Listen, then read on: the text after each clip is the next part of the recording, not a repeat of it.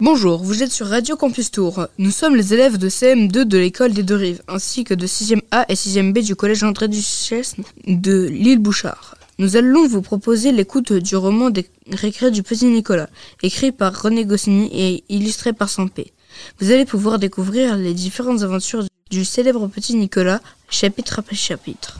Ce projet a été entièrement élaboré par les élèves de CM2 de 6e sous l'idée de Madame Boissineau, Madame Morisset, professeure des écoles, Madame Adjaï, professeure de lettres, Madame Boutegour, documentaliste. Ce projet n'aurait pas pu être réalisé sans Sébastien, notre animateur de Radio Campus, qui a fait tout l'habillage sonore de nos enregistrements. Merci à Armand pour la musique d'introduction. Merci à Tania d'avoir participé au chapitre La montre. Allez, bonne écoute.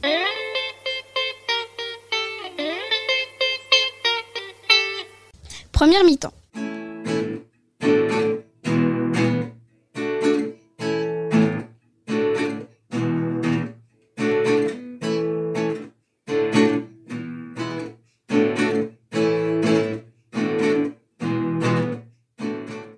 Hier après-midi, sur le terrain vague, s'est déroulé un match de football, association entre une équipe d'une autre école et une équipe entraînée par le père de Nicolas.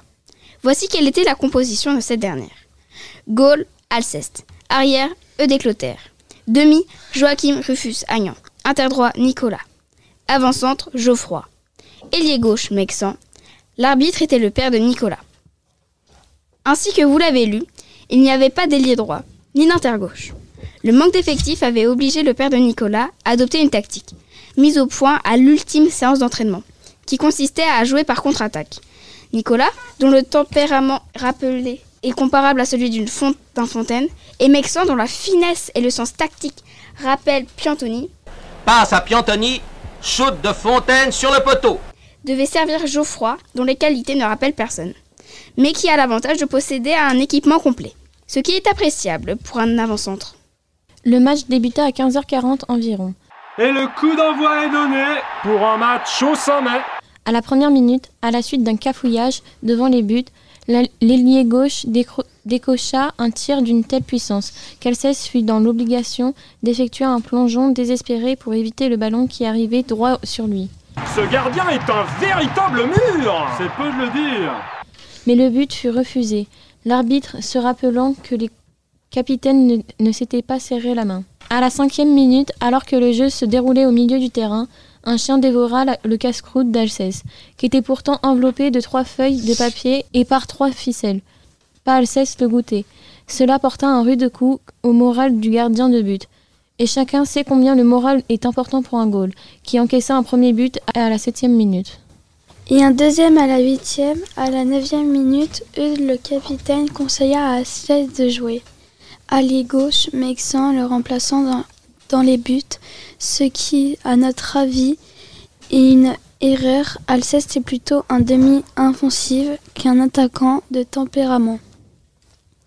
À la quatorzième minute, une averse tel- telle tomba sur le terrain que la plupart des joueurs coururent se mettre à l'abri. Nicolas restant sur le terrain contre un joueur adverse. Rien ne fut marqué durant cette période. À la 20e minute, Geoffroy en position de demi-droit ou d'inter-gauche, peu importe, dégagea son camp d'un shoot terrible. À la même 20e minute, Monsieur Chapeau allait rendre visite à sa mère grand qui était grippée.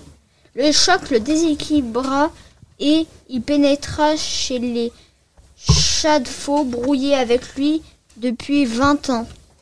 Il réapparut sur le terrain grâce à un chemin connu de lui seul probablement et s'empara du ballon juste comme la remise en jeu allait voir lieu.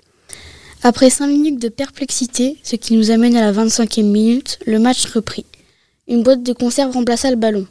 Au 26e, 27e, 28e minute, Alceste, grâce à ses dribbles, marqua 3 buts. Il est pratiquement impossible de prendre une boîte de conserve de petits pois extra fins, même vide, à Alceste. L'équipe de Nicolas menait 3 à 2. À la 30e minute, Monsieur Chapeau rapporta le ballon. Sa mère grand allait mieux, et il était d'excellente humeur. Comme la boîte de conserve était inutile, on la jeta. À la 31e minute, Nicolas déborda la défense adverse, centra sur Rufus. en position d'intergauche. Mais comme il n'avait pas d'intergauche, il était en position d'avançante. Refus passa à Clotaire, qui par un shoot du gauche prit tout le monde à contre-pied et l'arbitre au creux de l'estomac. Celui-ci, d'une voix sourde, expliqua aux deux capitaines que le temps se couvrant, qu'une averse menaçante et que le fond de l'air étant un peu frais, il voudrait mieux jouer la deuxième mi-temps la semaine prochaine.